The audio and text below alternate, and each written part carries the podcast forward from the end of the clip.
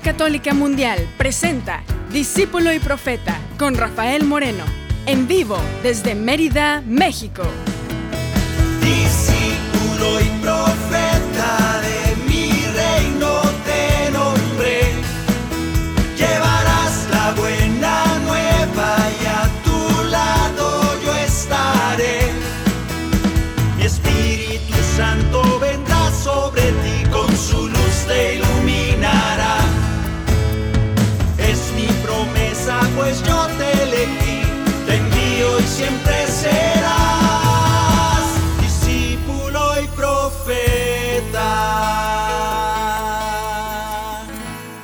¿Qué tal hermanos? ¿Qué tal hermanas? Bienvenidos a este momento, a este espacio donde vamos a iniciar una nueva saga de programas.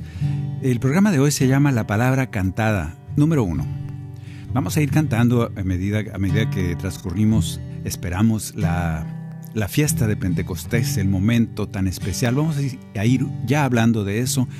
Sin embargo, vamos a empezar una serie de programas donde vamos a ir cantando cantos, valga la redundancia. Vamos a ir cantando cantos, obras que el Señor nos ha inspirado, nos ha regalado, inspiradas precisamente en, las- en los evangelios, en, lo que nosotros conocemos como el evangelio.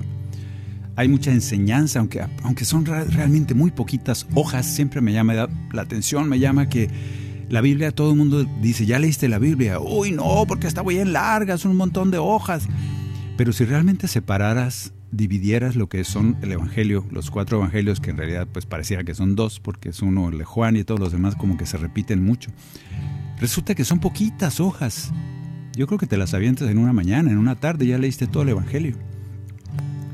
No sé si has leído toda la Biblia, el Antiguo Testamento y todo eso, pero pues como que da flojera a veces. Dices, ay, qué flojera, son muchas páginas y luego no entiendo que los macabeos y que los no sé quiénes y que crónicas y... No, no, no. Entonces, bueno, léete los evangelios. Los evangelios te los avientas en una tarde, pero toda tu vida no te alcanza para meditar. Toda la enseñanza esa que está ahí escrita en, en la palabra de Jesús. Vamos a hablar por eso de la palabra cantada. Pero primero tenemos que estar en la paz de Dios, en esa paz tan necesaria para que podamos dejar entrar, dejar anidar en nuestro entendimiento y en nuestro corazón las palabras, la enseñanza del Maestro. Si no, si, no- si tenemos un corazón en guerra, un corazón violento, un corazón enojado, un corazón triste inclusive, un corazón apocado, un corazón así como se usan tanto los corazones en estos tiempos. Entonces el Señor difícilmente siembra ahí su palabra. Somos a veces como esa tierra media pedregosa, media árida, donde difícilmente su palabra va a dar fruto. Vamos a pedirle que primero que nada nos llene de paz el corazón, que nos permita ser tierra buena, tierra fértil, donde su palabra dé mucho fru- fruto, crezca la semilla de su palabra, de su enseñanza. Y vamos a desearnos la paz, esa paz que va preparando la tierra para que la palabra dé fruto en nuestro corazón. Que así sea.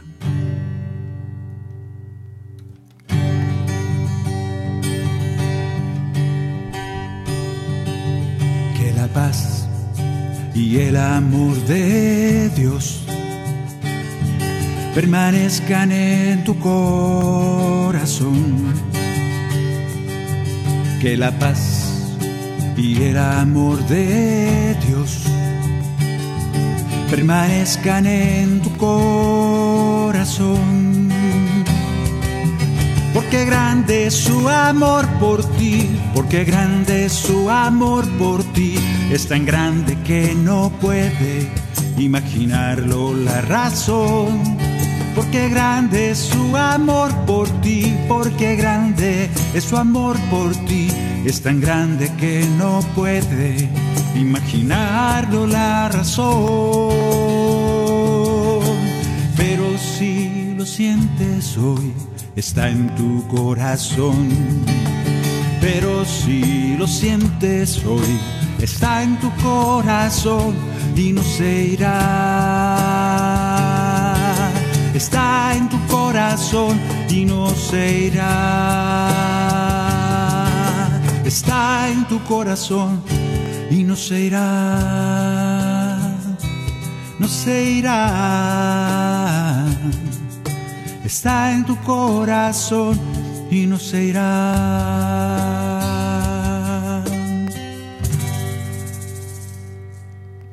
Pentecostés. ¿Falta mucho para Pentecostés? No, falta poquito. El día 28 de mayo vamos a estar ya en la fiesta de Pentecostés. ¿Y por qué me atrevo a hablar ya de Pentecostés? Ah, porque el Señor se atrevió. Hace un, dos días por ahí, creo que ayer o antier, el Evangelio se trataba precisamente de que Jesús nos anticipaba ya el Pentecostés. Ahorita lo vamos a leer. Pero vamos a empezar a hablar de esto. ¿Por qué?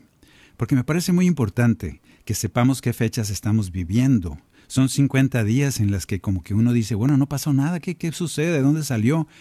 Pues vamos a aprender un poquito y vamos a entender un, un atrevimiento profundo, grave de parte de nuestro Señor Jesús, tal vez una de las causas más importantes por las cuales termina ahí, en la cruz, de parte de los jefes de la iglesia de entonces.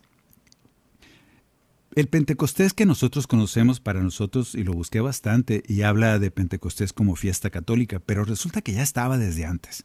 En, el, en la religión católica celebramos el nacimiento de la iglesia. ¿Se acuerdan ustedes de esa imagen tan bonita que se repite en muchas pinturas, en muchos dibujos, en que están los discípulos junto con María y se les aparece en la cabeza unas lenguas de fuego? Bueno, ese es el Pentecostés que recordamos. En griego, Pentecostés significa 50. Es una fiesta y es una fiesta judía. Esta fiesta nació como fiesta judía en el Pentecostés se considera la tercer festividad más importante de la Iglesia Católica.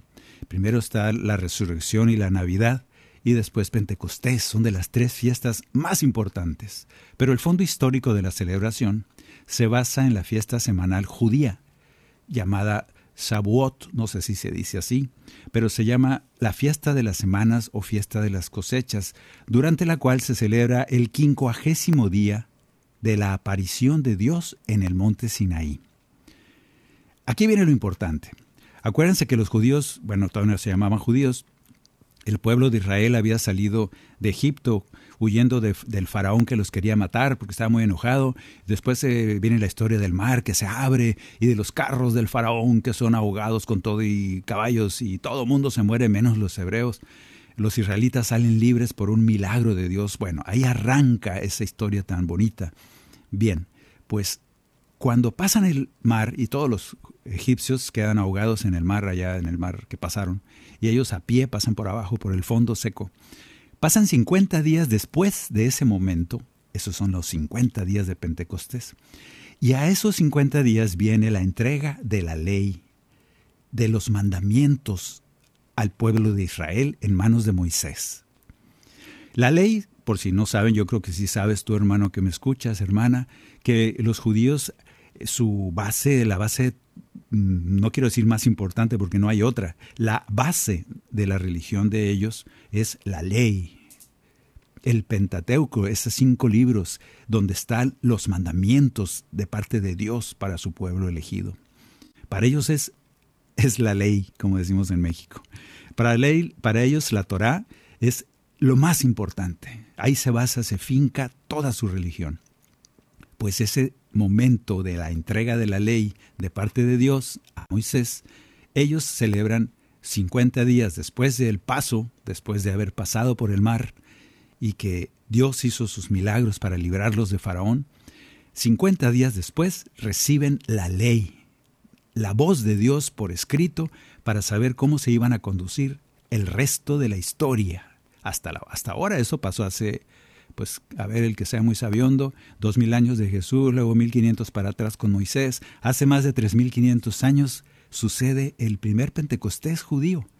Cincuenta días, para ellos, cincuenta días después de la liberación, reciben la ley. Pues nosotros, cincuenta días después de la muerte y la resurrección, del paso del pecado a la liberación por medio de Jesús, recibimos el Espíritu Santo. Quédense con esta idea. Luego vamos a leer la palabra que les dije de este martes, martes 8 o lunes 8, martes 8 de mayo, ¿qué fue? Lunes. Bueno, pues este día le voy a poner musiquita. Revisen bien esta palabra porque es importante. En aquel tiempo dijo Jesús a sus discípulos, El que acepta mis mandamientos y los guarda, ese me ama. Al que me ama será amado por mi Padre, y yo lo amaré también, y me manifestaré en él. El que me ama guardará mi palabra, y mi Padre lo amará, y vendremos a él, y haremos morada en él. El que no me ama no guarda mis palabras. Y la palabra que estáis oyendo no es mía, sino del Padre que me envió. Os he hablado de estas cosas ahora que estoy a vuestro lado. Pero el Paráclito, el Espíritu Santo, que enviará el Padre en mi nombre, será quien nos lo enseñe todo y les vaya recordando todo lo que les he dicho.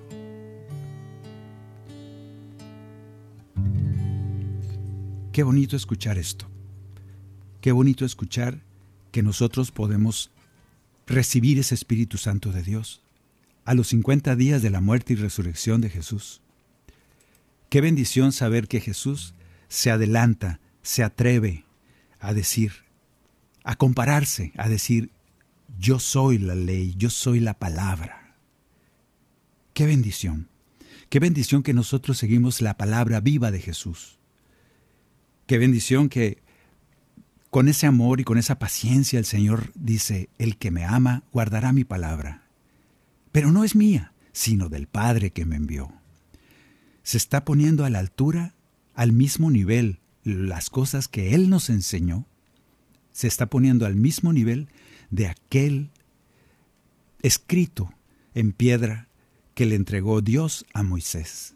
Imagínate el coraje de aquellos fariseos nosotros oímos eso y decimos, qué bonito, pero los fariseos estaban furiosos.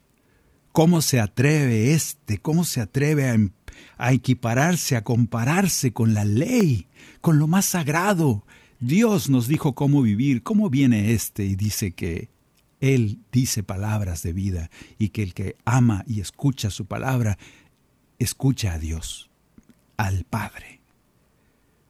Nosotros sí sabemos. Ojalá que se nos quede en el corazón este atrevimiento de parte de Jesús, porque ese Espíritu Santo que estamos esperando es quien nos lo va a revelar todo y nos hará que vayamos entendiendo la palabra revelada por Jesús a nosotros, los que creemos en Él. Vamos a cantar el canto número 77. Es un canto inspirado precisamente en la palabra. Simplemente en lo que Jesús nos ha dicho.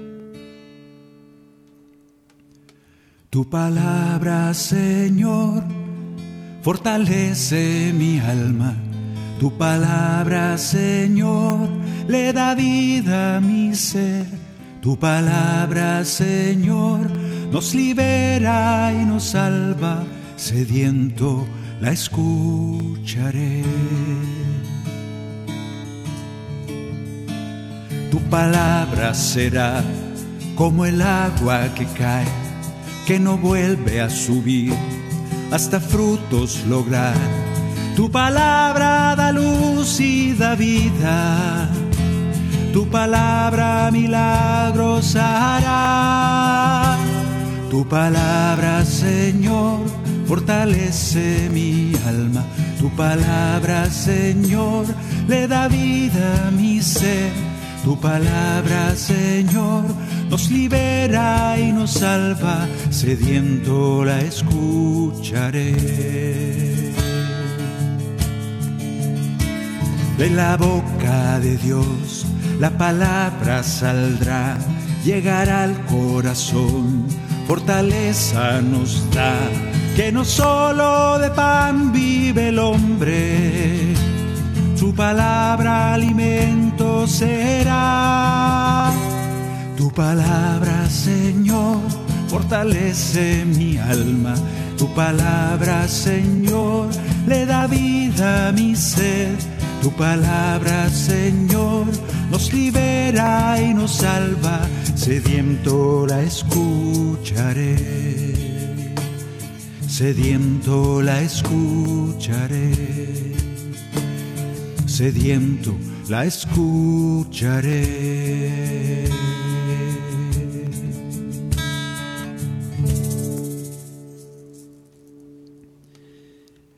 Estamos escuchando la palabra y vamos a cantar durante algunos días, vamos a cantar la palabra del Señor.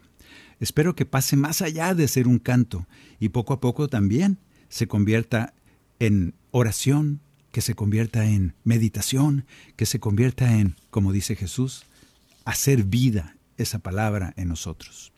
¿Y qué, qué hace esa palabra o qué debería de hacer en nosotros? ¿Qué, ¿Qué espera Jesús cuando nos dice el que cumple mis palabras? Bueno, espera que las vivamos, no solo que nos las sepamos de memoria. Tal vez algunos, yo soy malo para aprenderme de memoria las citas del Evangelio. Y yo creo que no dice Jesús en ningún lado, el que se las aprenda de memoria. No, dice el que cumpla mis palabras. Yo creo que es más fácil aprendérselas que cumplirlas. Por eso vamos a apostarle, a intentar, a trabajar mucho en tratar de cumplirlas. No nos va a salir, no, definitivamente. No nos sale muy rápido. Vamos a ir poco a poco durante toda una vida hasta tratando de que la palabra se cumpla en nuestras vidas. La palabra debe dar fruto en nosotros. Es lo primero que pide el Señor. Vamos a cantar ahora. Hay dos citas, bueno, es una sola cita, pero con dos cantos. Por eso dije que íbamos a cantar la palabra. Primero vamos a cantar el canto 51. Aquí está. El canto número 51 es un canto que nació para niños, que se trata de la parábola del sembrador. Esta palabra, esta palabra de la parábola del sembrador habla de cómo es que trabaja en nosotros la palabra. A ver tú y yo qué somos. Primero viene este canto para niños que es casi casi tal cual como viene la cita bíblica. Por eso la vamos a escuchar y la vamos a ir cantando si puedes Canto número 51, Parábola del Sembrador. Érase una vez un sembrador que salió muy de mañana a trabajar. Llevaba sus semillas antes que saliera el sol. Contento fue a sembrar, contento fue a sembrar Érase una vez un sembrador que salió muy de mañana a trabajar. Llevaba sus semillas antes que saliera el sol. Contento fue a sembrar, contento empezó a sembrar. Unas semillas cayeron a lo largo del camino unos pájaros vinieron y empezaron a comer. Unas semillas cayeron a lo largo del camino. Unos pájaros vinieron y empezaron a comerlas todas. Y sigue contando el sembrador. Érase una vez un sembrador que desde temprano empezó a sembrar. Y toda la gente escuchaba este cuento y decía, ¡ay, qué interesante está eso! pero no entendía nada. Y el Señor seguía contando esta historia. Otras semillas cayeron y crecieron entre piedras, se secaron sin remedio, por la falta de humedad murieron. Y todos ya estaban intrigados cómo este pobre sembrador está, se la pasa todo el día trabajando y resulta que unas se las comen los pájaros, otras cayeron entre piedras y no crecen porque pues les faltaba mucha humedad, las piedras calientes del día resecaban esas semillas y jamás crecieron. Y luego sigue contando. Otras crecieron en tierra entre abrojos y maleza, y con tanta mala hierba no pudieron respirar, murieron. Ya estaban todos medio deprimidos de cómo les iba a las semillas, y entonces Jesús cuenta el resto de la historia y dice, otras cayeron en terreno bueno, y ahí crecieron hasta madurar y dieron tanto fruto que el sembrador contento agradecía al cielo sin parar. Érase una vez un sembrador. Y se quedaron los discípulos, Señor, no te entendimos nada. Entonces Jesús dice, ok, como no me entendieron nada, ahora les voy a contar de qué se trata este cuento que les acabo de contar. Y ese es el otro canto que vamos a cantar. Les dice el Señor, las semillas son la palabra que cae en diferentes espíritus, en diferentes corazones, porque ustedes son distintos. Y poco a poco cada uno de nosotros recibimos de manera diferente el mismo mensaje. El mensaje es el mismo, es fácil, fácil de escuchar, pero difícil de hacer vida. Y escucharon atentamente lo que el Señor les explicaba y les decía poco a poco eso que hemos oído tantas veces, de que la palabra de Dios cae a veces en terreno pedregoso, a veces cae en terreno en terreno seco, en terreno que tiene una capita apenas de tierra, pero luego no es suficiente para vivir y se nos olvida. Y otros por fin cae en terreno bueno. Bueno, este canto habla de nosotros ya entendimos, ya escuchamos y le pedimos profundamente al Señor que seamos tierra buena que seamos tierra buena donde su palabra dé fruto. Y cantamos precisamente un canto que se llama Tierra Buena basado en Mateo 13, 1 al 23. Y dice así. Líbranos Señor de ser como aquel que recibe tu palabra con atención. Viene el enemigo y se lleva con él lo que sembraste en el corazón o como el que escucha y acepta bien la buena nueva con alegre disposición y pronto renuncia a la vida de fe cuando viene la tribulación. Queremos ser tierra buena, tierra buena, dar frutos de amor y de paz. Queremos ser tierra buena, tierra buena, que nos permita su palabra escuchar y dar frutos de eternidad, frutos de eternidad. Como nosotros, nosotros hemos escuchado al Señor, durante muchos años hemos escuchado la explicación de la parábola que el mismo Señor nos hace. Y al final, contento, el Señor nos explica y nos dice, pero aquellos que reciben la palabra y poco a poco dejan que crezca en su corazón y que dé frutos, esos hacen que Dios en el cielo esté contento. Algunos darán 30, algunos 60, algunos 80, 90%, ¿cuánto? No importa. El chiste es que des fruto con esa palabra que el Señor ha sembrado en tu corazón.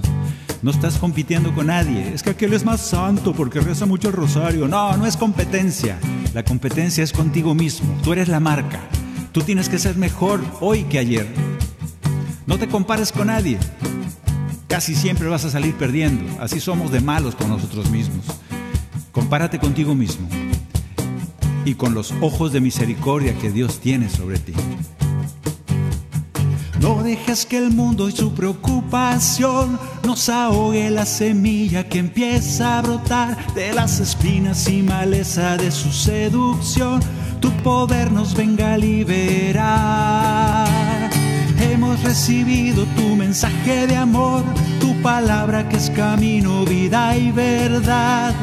Cae en buena tierra la semilla hoy y su fruto permanecerá. Queremos ser tierra buena, tierra buena, dar frutos de amor y de paz. Queremos ser tierra buena, tierra buena, que nos permita su palabra escuchar. Queremos ser tierra buena, tierra buena, dar frutos de amor y de paz. Queremos ser tierra buena, tierra buena, que nos permita su palabra escuchar y dar frutos de eternidad. Frutos de eternidad.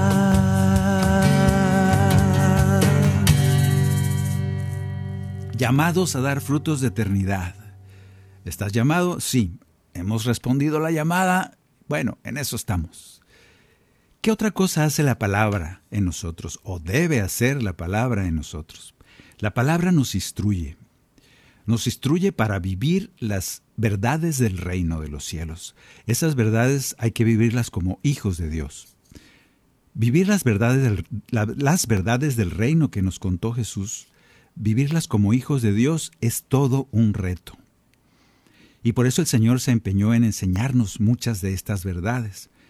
Una de ellas que nos cuesta, por lo menos a mí me cuesta mucho y me la paso luchando, no así como esa lucha sufriente, no, no se trata de eso, se trata de una lucha continua y siempre con batallitas que va uno ganando y dice, ¡ay, ahora sí gané esta batallita! el otro día otra vez. Esa lucha diaria, yo creo que así es. La vida espiritual es un camino diario, diario, diario. Y esta es una de las luchas diarias que yo tengo. Lucas 6:32 y Mateo 6:4. Léelo donde quieras.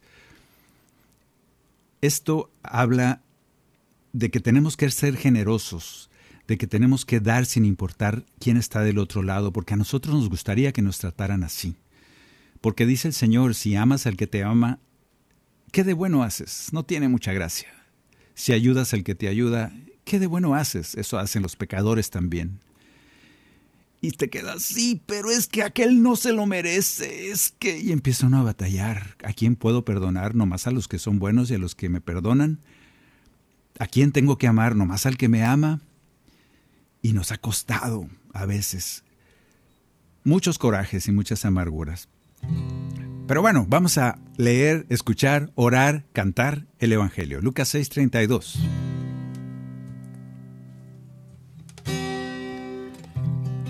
Si ayudas al que a ti también te ayudará. ¿Qué de bueno haces? Si das al que después se lo reclamarás. ¿Qué de bueno haces? Si amas al que te ama, no tiene mucha gracia, también los pecadores lo hacen.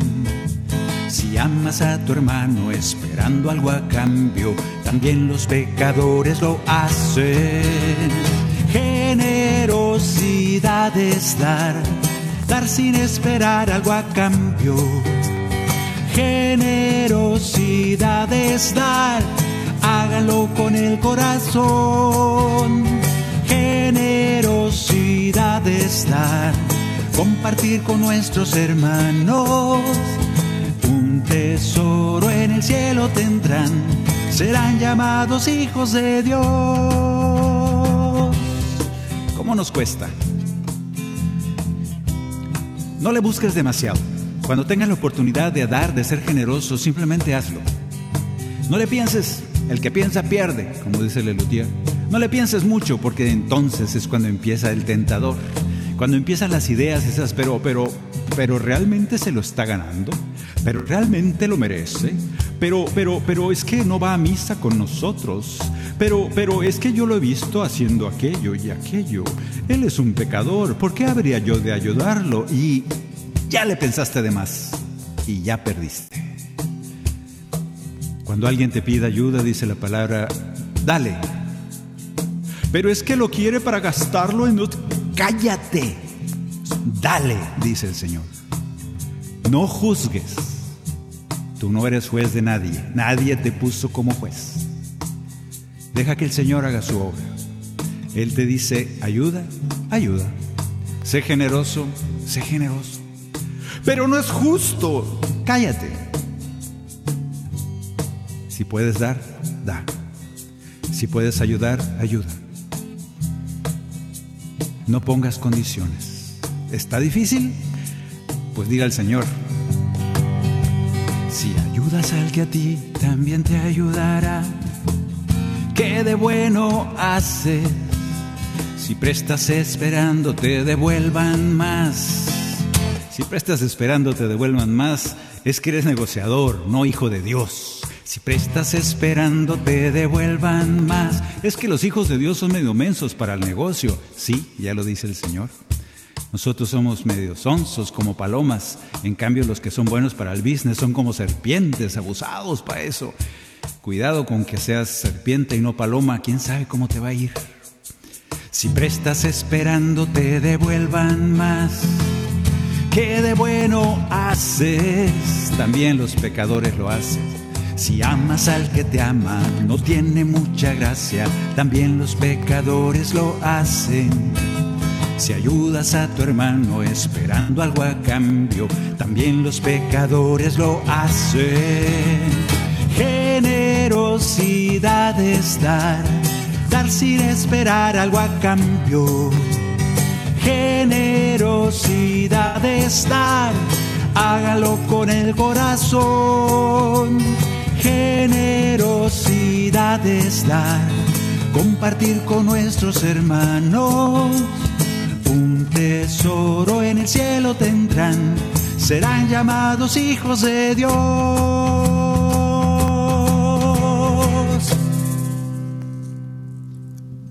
El Señor nos instruye con su palabra para poder vivir el reino. Bueno, estamos cantando el Evangelio, estamos cantando la palabra del Señor, esa palabra que nos alimenta. Vamos a ir a una pequeña pausa para que tú sigas reflexionando la palabra del Señor cantada, aquí en Discípulo y Profeta. En un momento regresamos a su programa, Discípulo y Profeta, con Rafael Moreno. Discípulo y profeta.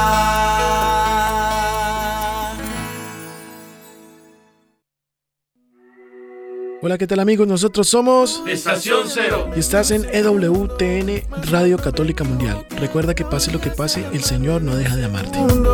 Porque siempre has sido fiel, no dejaste de amarme, no dejaste de amarme, no dejaste de amarme ni un segundo, aunque fui yo el que me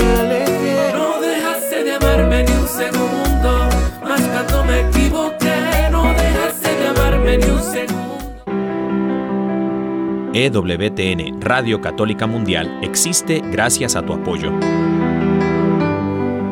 Ayúdanos a continuar con la obra que el Espíritu Santo un día comenzó en el corazón de Madre Angélica en 1980. Entra a ewtn.com diagonal donaciones y ayúdanos a llevar el mensaje del Evangelio a todos los rincones de la tierra. ewtn.com diagonal donaciones.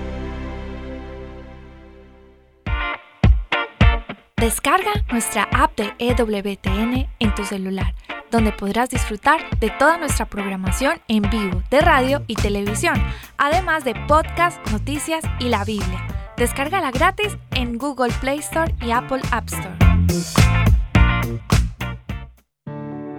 Yo les pido que, que pues por favor me ayuden a orar por él. Lo he escuchado varias veces en el trabajo y me ha ayudado bastante. Pues tenemos que luchar porque el, enemigo, el enemigo quiere destruirnos. Pedro y los Once con Pedro Quiles. Hermano, hermana que me escuchas, esto es una invitación. Sopla Rúa de Dios. Pedro y los once en vivo. Todos los lunes a las 4 de la tarde, hora del este, por EWTN Radio Católica Mundial.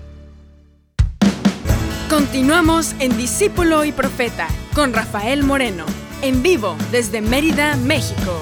Discípulo y profeta. Ya de regreso. Estamos cantando porque vamos a empezar una saga de, de programas cantando la palabra. ¿Por qué estamos hablando de la palabra? Porque el Señor nos está invitando en estos días a meditar acerca de ese momento que viene en la iglesia, que es Pentecostés. Y Pentecostés nosotros celebramos, o por lo menos ha quedado en nosotros, la, la fiesta de Pentecostés como el inicio, el nacimiento de la iglesia. Pues el origen de Pentecostés es más antiguo. Pentecostés sucede allá en el monte Sinaí, 50 días después de que los hebreos, el pueblo de Israel, sale de Egipto y a los 50 días de andar caminando por el desierto, todos enojados a veces, rezongando con Dios, renegando de Dios, que porque no les dio de comer, que porque no tenían agua, que un montón de cosas. Pero a los 50 días, a los 50 días reciben ellos, es más, ellos no sabían ni siquiera que iban a recibir eso. Fue una sorpresa de parte de Dios. En esos 50 días, a los 50 días, el Señor les regala la ley.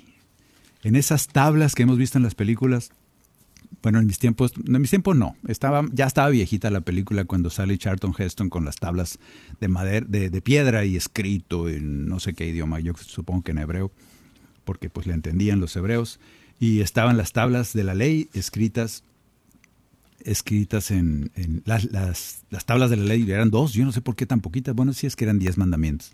Después crecieron, pero ese momento en que la ley para ellos, para los judíos, es, el momento más importante al recibir la palabra de Dios de cómo debería de conducirse el pueblo elegido. Y a partir de ahí nace esta ley, la Torah, tan adorada, tan querida de parte de los judíos. Y nosotros como continuación, como continuación de eso, tenemos eh, esa ley que nos rige a nosotros también. Sin embargo, cuando viene Jesús, se atreve a decir que su palabra, lo que Él viene a enseñar, es semejante en importancia a esa palabra que pronunció, bueno, que escribió Dios Padre en esas tablas que le dio a Moisés. Y todos se enojaron, porque ¿quién es este para venir a cambiar eh, los mandamientos? Bueno, pues es Dios. Y ese Jesús llega y dice, un mandamiento nuevo les doy, ámense. Y no tenía mucho de nuevo, nomás que eran medio mensos aquellos fariseos. Lo que pasaba era que Jesús vino a darle sentido a una ley que ya estaba un poco muerta, que estaba ya mm, tan, estaban tan acostumbrados al ritual de la ley que ya no los sanaba, ya no los salvaba, ya solo era un ritual, una fórmula, quizá una liturgia.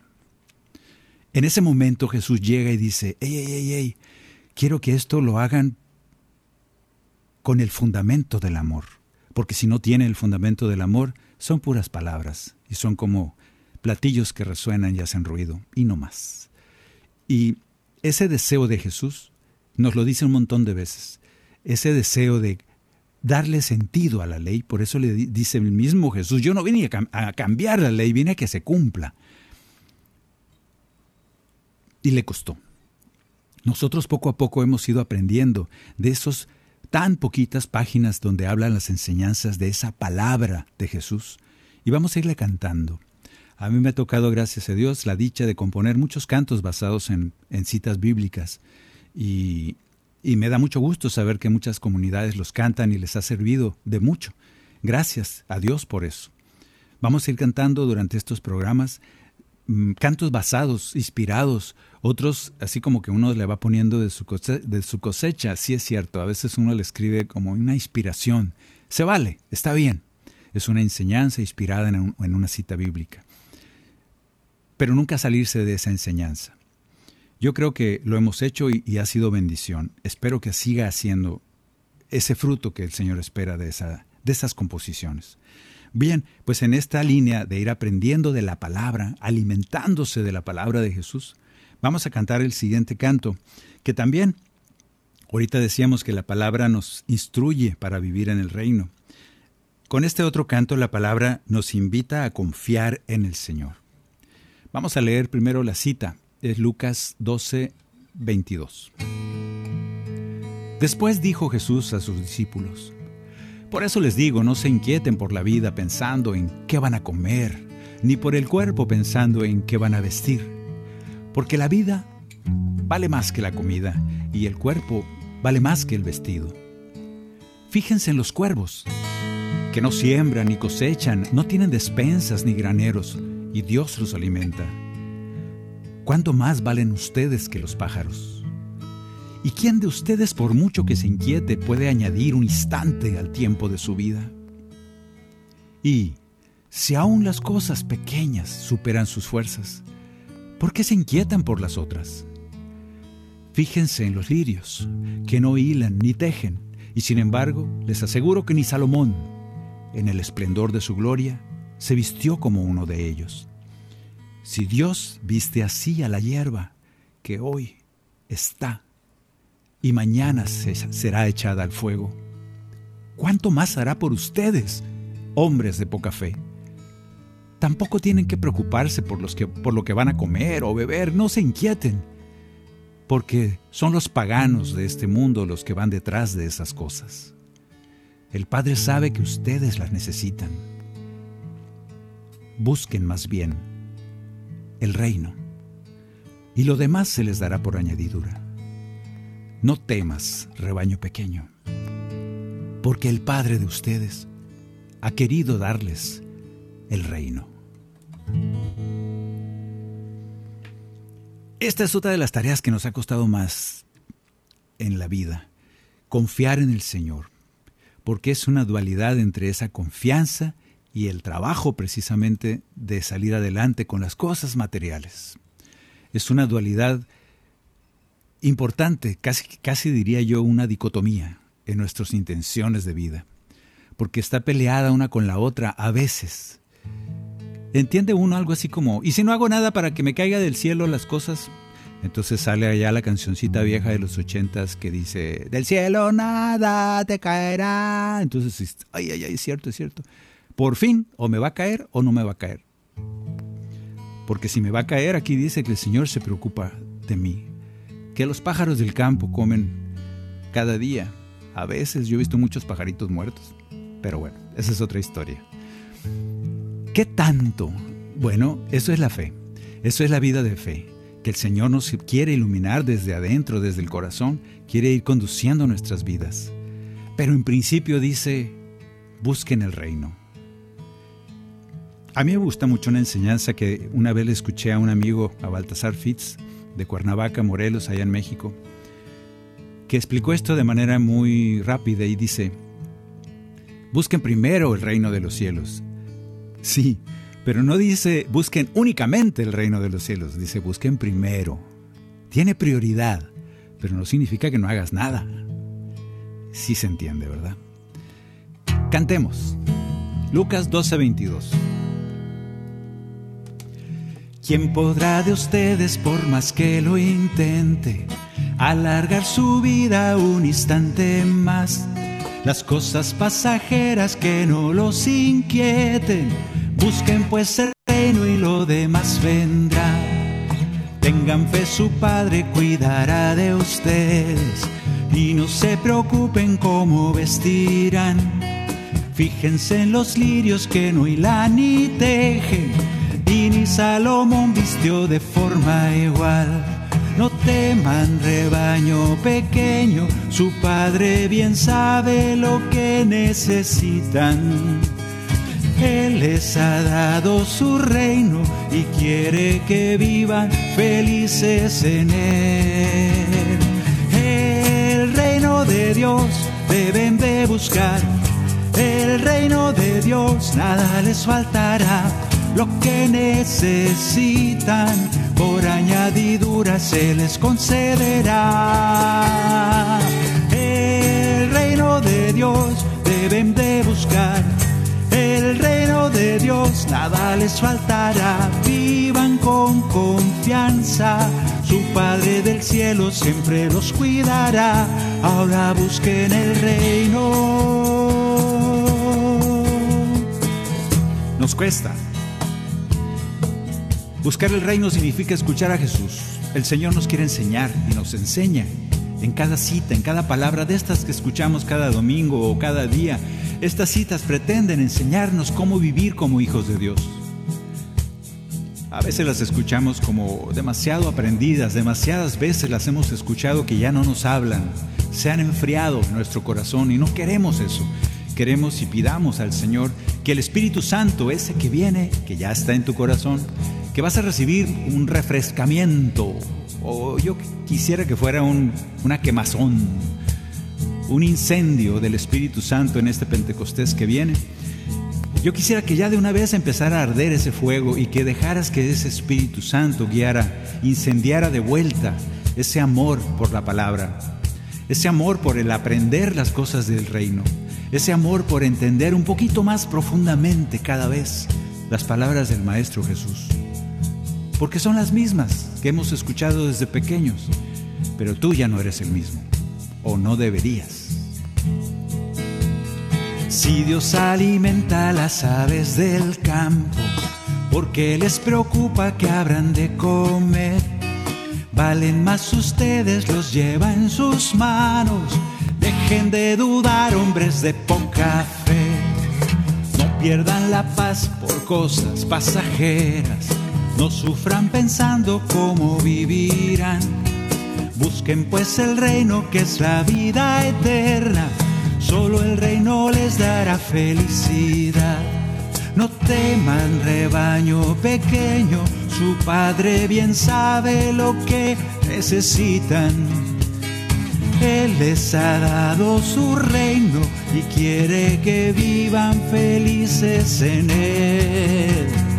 El reino de Dios deben de buscar.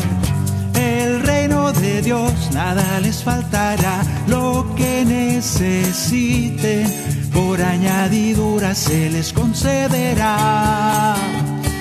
El reino de Dios deben de buscar. Reino de Dios nada les faltará. Vivan con confianza. Su Padre del cielo siempre los cuidará. Ahora busquen el reino. Ahora busquen el reino de Dios. El reino. Ahora busquen el reino. Ahora busquen el reino de Dios. El reino. El reino de Dios.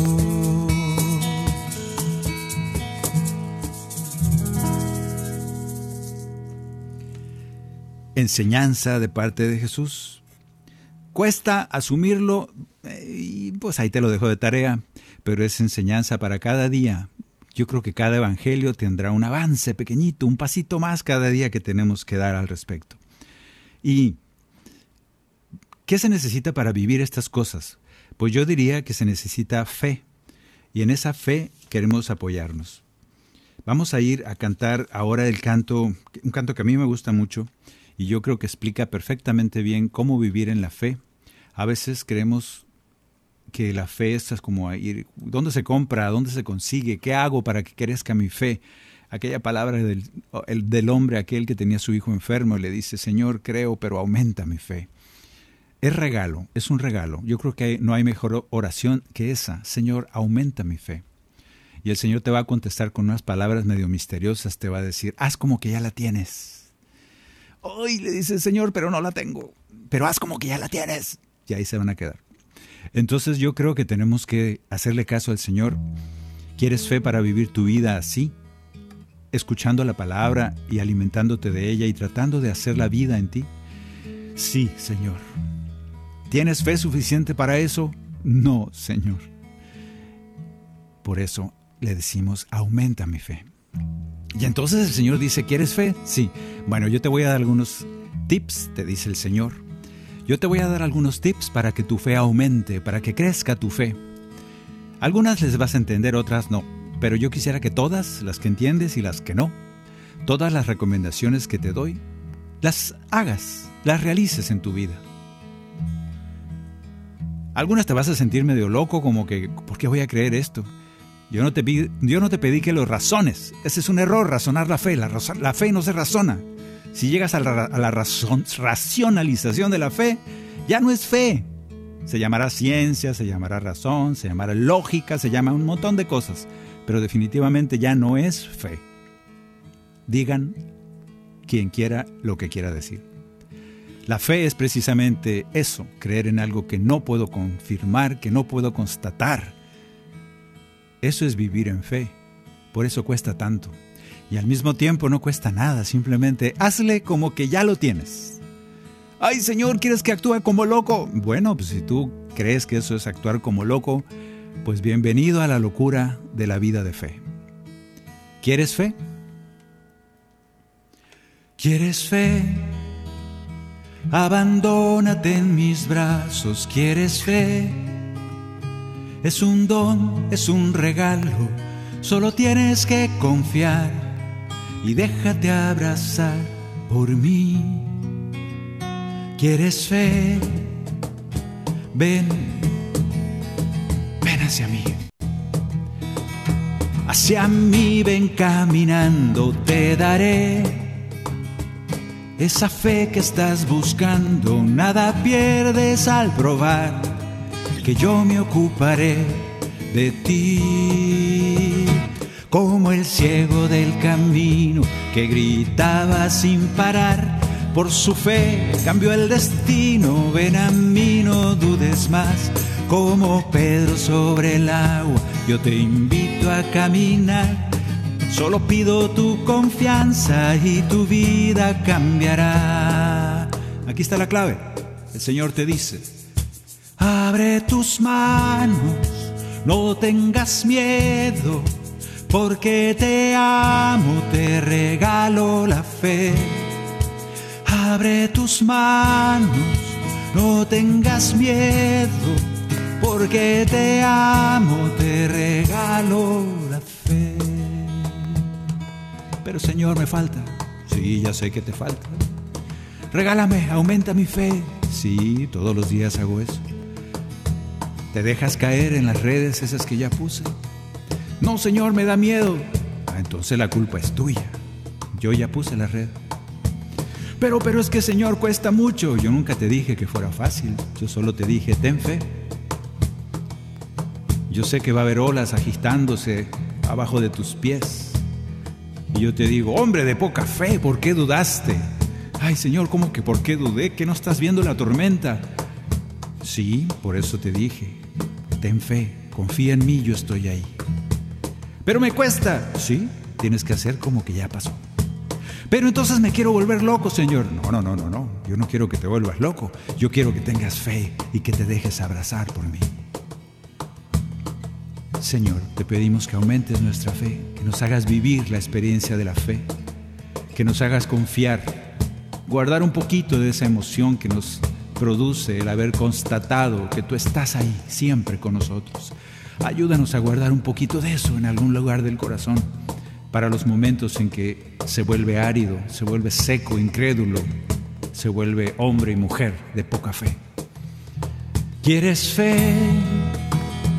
Solo entrégame tu vida, te guiaré a la tierra prometida donde mana leche y miel.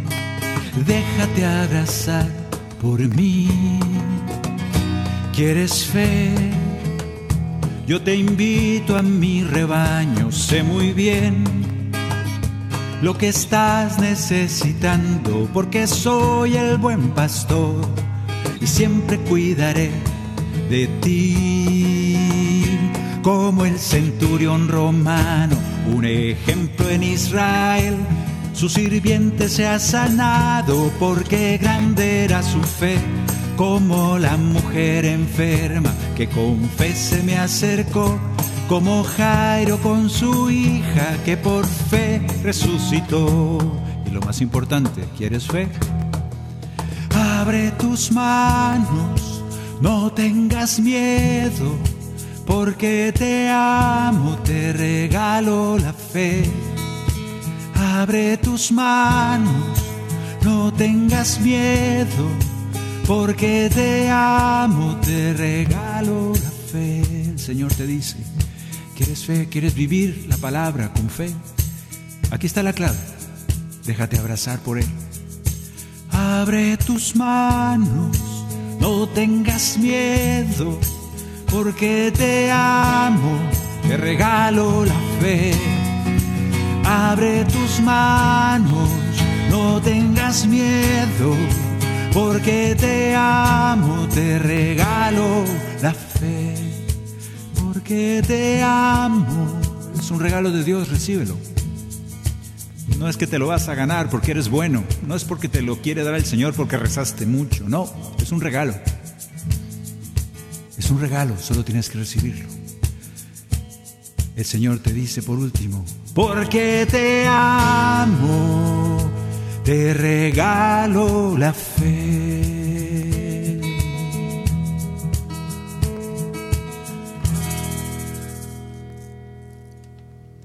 Bien, este fue el primero de los varios que va a haber, cantando la palabra, cantando la palabra.